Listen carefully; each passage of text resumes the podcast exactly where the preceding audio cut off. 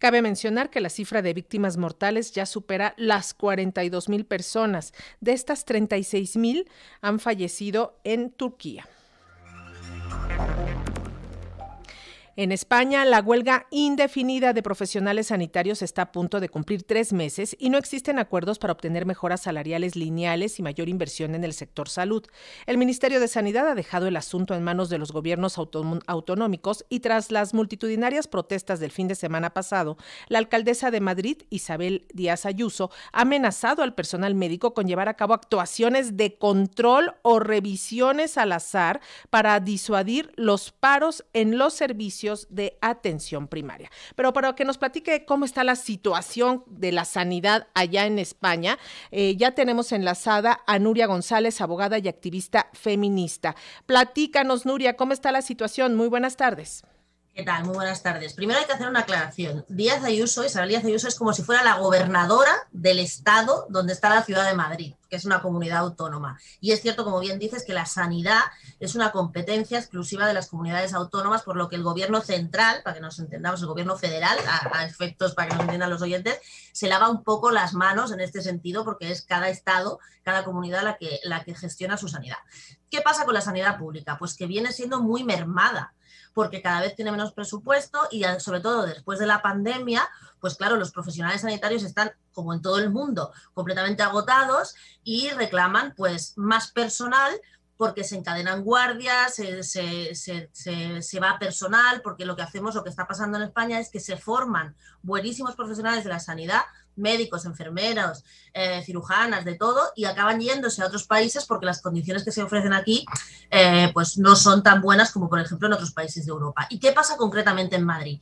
La, manifestación que, que, congregó casi 250.000 personas el pasado domingo en Madrid eran básicamente de profesionales sanitarios de la Comunidad de Madrid, que son los que están en huelga indefinida.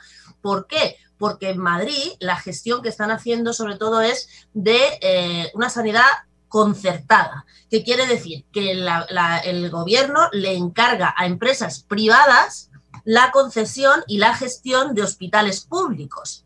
Lo cual, ¿qué quiere decir? Que esas empresas, en lugar de invertir todo lo que, lo que el dinero que reciben en la sanidad, como empresas que son, lo que hacen es eh, priorizar su cuenta de beneficios. ¿Y eso cómo lo hacen? Pues recortando, recortando en servicios, recortando en pruebas, recortando en personal y claro, todo eso se ve, reflejado en las condiciones de trabajo de las, de las doctoras, de los doctores, de los enfermeros y claro, ya llevan tres meses en huelga porque realmente la situación de la sanidad pública en Madrid es crítica porque sigue siendo pública, a nadie le cuesta el dinero y al hospital, pero se gestiona desde lo privado con criterios de empresa privada. Entonces, claro, hay un choque ahí de intereses y lo que, lo que piden los médicos y las médicos y, todo el personal sanitario es que el presupuesto de sanidad se amplíe y que todo el presupuesto de sanidad vaya a sanidad y no a engordar las cuentas de beneficios de las grandes empresas del sector sanitario.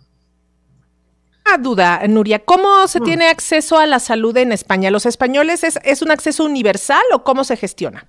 La sanidad en España es universal, gratuita y para todo el mundo. O sea, tú nunca tendrás que pagar por ir al médico aquí en la, en la sanidad pública, que es la mejor sanidad. También hay una parte de sanidad privada, pero la sanidad pública es para todo el mundo y todo el mundo va a la sanidad pública. Se financia con los impuestos. Eso de que es gratis es un decir, porque nosotros, todo el mundo que cobra su quincena, su, su, salario, se le descuenta ya directamente una parte que va a parar a impuestos que a financiar la sanidad, ¿no? Pero para, para, efectos prácticos, cualquiera que se ponga enfermo en España va a un hospital, va a un centro sanitario y se le atiende sin pedirle absolutamente nada. Por eso es lo mejor que tenemos, claro, y por eso hay que cuidarlo. Claro, y pero se ha deteriorado la situación y me imagino cada vez son más filas, menos medicamentos, menos atención. Evidentemente, porque además eh, lo que hacen es, claro, al recortar el presupuesto, pues han sacado, por ejemplo, hay un gran problema porque han sacado medicamentos que antes estaban en la lista de que los, porque las medicinas también son gratis, ¿vale?